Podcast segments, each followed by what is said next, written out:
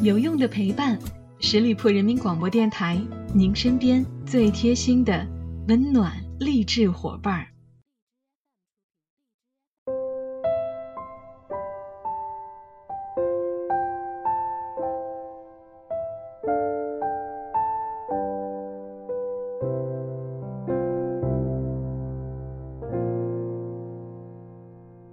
有用的陪伴，十里铺人民广播电台，您身边最贴心的温暖励志伙伴。朋友们，这里是给您带来正能量的名人风范，我是你们的老朋友小五。先在这里给大家拜个晚年，祝大家二零一九年新年快乐。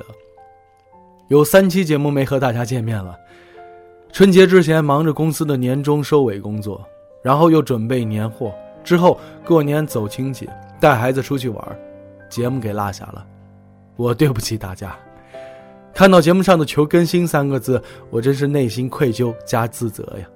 Sorry Sorry，新的一年希望大家继续支持小五，支持名人风范，也希望你们二零一九不忘初心，继续前行。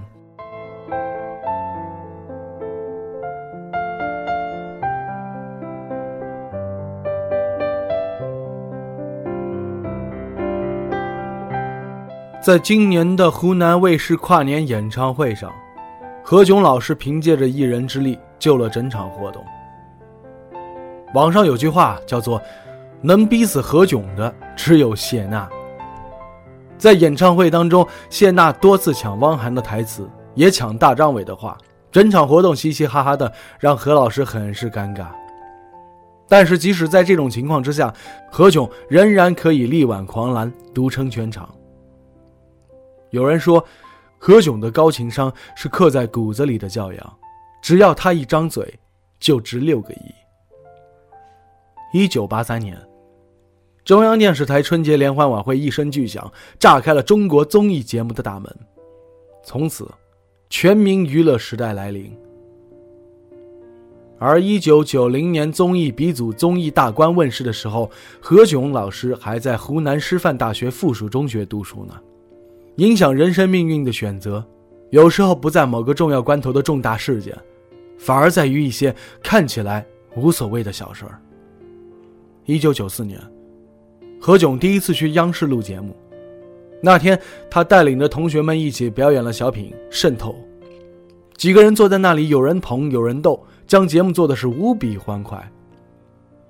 那是他第一次化妆，穿着一件红色小礼服，说了几个校园趣闻。然后，人生中第一次有人对他说：“哇，何炅好帅啊！”那一年，他二十岁。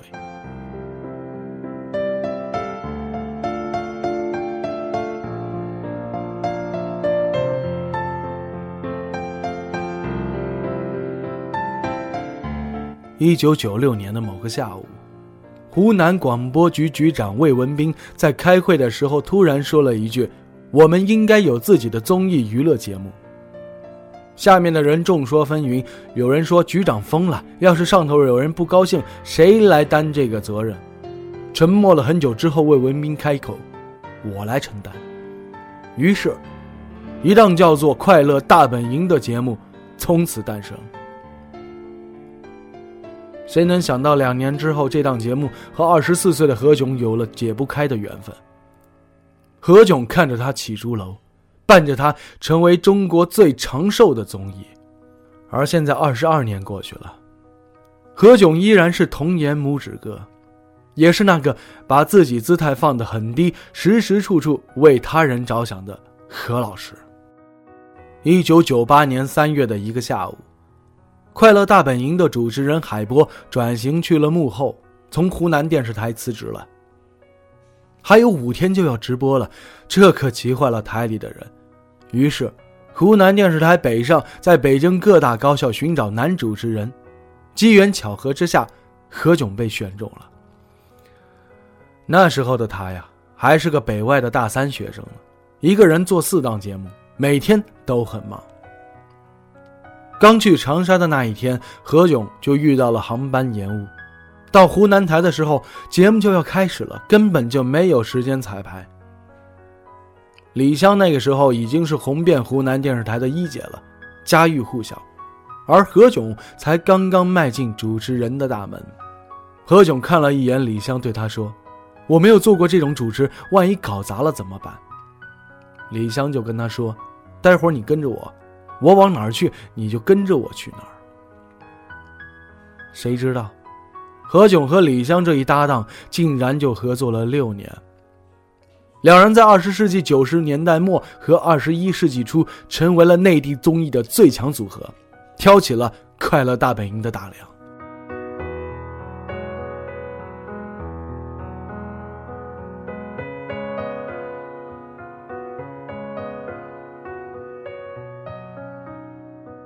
一九九九年，何炅找来了在湖南台做剧务的李维嘉，加入了《快乐大本营》。之前李湘一个人的时候，总觉得撑不了场面，而何炅来了之后，他们花了一年多的时间，终于打破了原来的综艺模式。综艺主持人不再是穿着晚礼服、紧绷绷的念台词了，而是生活化的面对观众和镜头。湖南台通过一系列的改变，让人们知道，原来明星的生活和我们也差不多。一切拉近距离的综艺，都会让人恋恋不舍。那个时候，以何炅为首的《快乐大本营》，加上李湘、李维嘉，他们一起开启了全国电视界的综艺变革。而那一年，他们不过二十五岁上下。何炅曾经说过。希望我们的出现能够给你们带来快乐。这句话他用一辈子在执行，在未来的每个日子、每一场节目，只要有他出现，必定是欢声笑语的。李湘曾经说过，何炅很愿意放低自己，但也不会为了配合别人而自降身价，他的能力很强。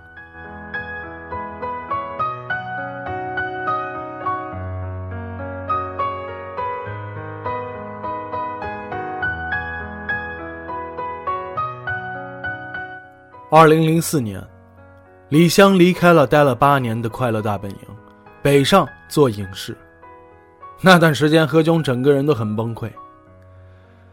一九九八年到二零零四年之间是快乐大本营的高光时刻，也是他们三个人共同努力得来的成果。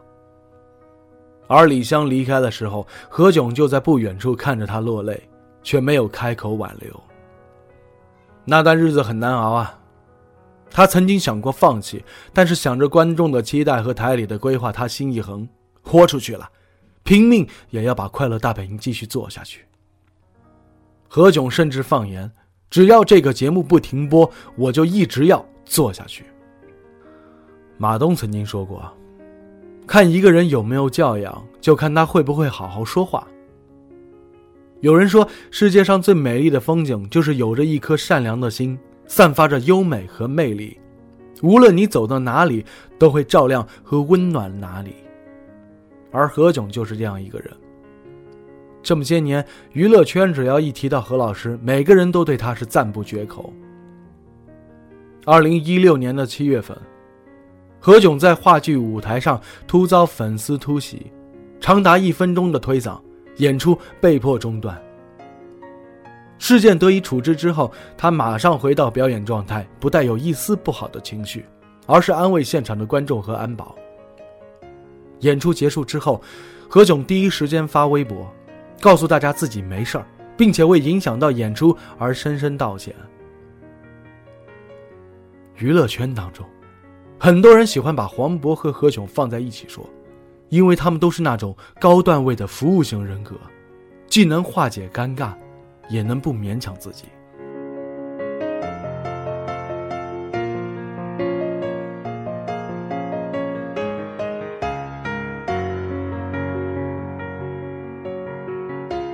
百度贴吧上面有个问题，什么样的人永远不会老？有个点赞很高的回答是：永远年轻，永远热泪盈眶，永远精力旺盛。反观何炅的人生。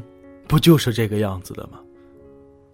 他喜欢尝试不同的人生角色，不断挖掘自己的潜力，把着手的每件事儿都做到极致，而且在不同领域得到了同样的赞美。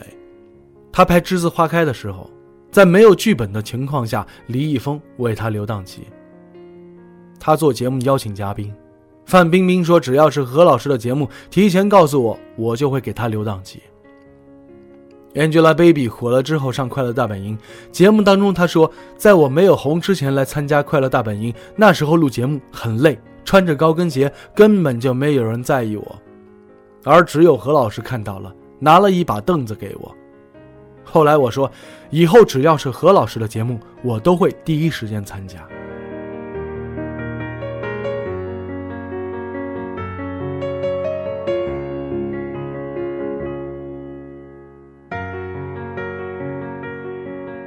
看一个人是否真的有教养，就看他的成长轨迹，是否真的愿意帮助别人、成全别人。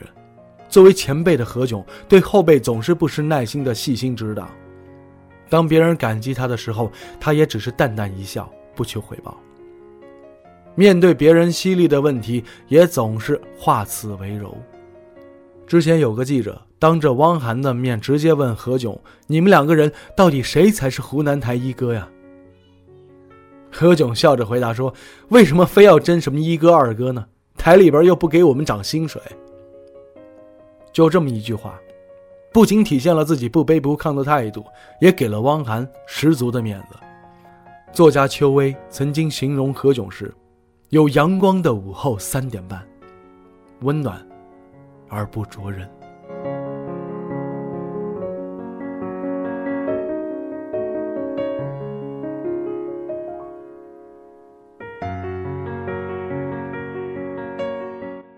截至到今年，《快乐大本营》已经开播了二十二周年了。何炅保持了全勤的主持记录，他把成功的因素归于幸运。他说：“我最大的优势是性格很好，反应很快，可以在这个行业做到现在这个程度，我还是很幸运的。”你看，那个主持《快乐大本营》的何炅还站在青春的浪潮上，童颜不老。只是很多人都忘了，他已经四十六岁了。回忆起全民娱乐非常重要的一九九八年，多少人曾经感叹“人生如此，浮生如斯”。李咏在那年做了幸运五十二，何炅做了他的王牌节目《快乐大本营》，冯小刚以一部《不见不散》获得了四千三百万票房，成为九八年的票房冠军。那年。《还珠格格》的三个美人开始有了新的起点和转折。当有人问及何炅还会在《快乐大本营》的舞台上待多久的时候，你猜他怎么回答呢？他说：“我二十岁的时候就在想，我三十多岁应该没有办法主持《快乐大本营》了，因为那时候我是一个成熟的男人了。可是三十岁很快就到了，于是我三十岁的时候想，四十岁主持《快乐大本营》得有多怪呀？没想到。”我现在也四十多岁了。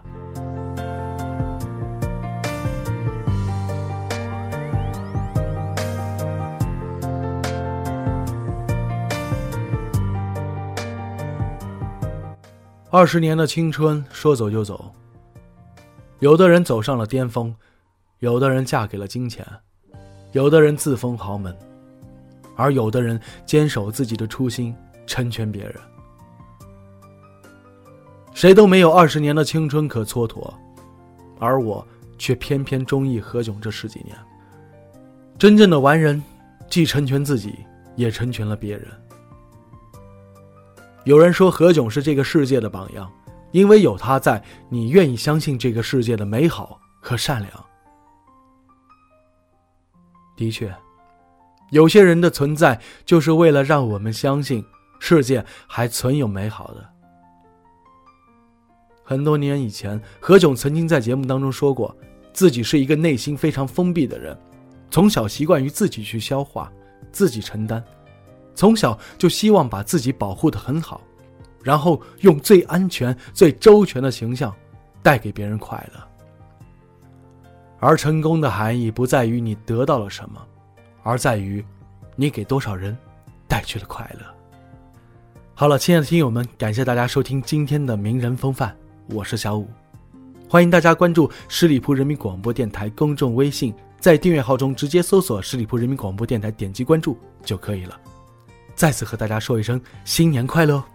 我们下期节目再会喽，拜拜。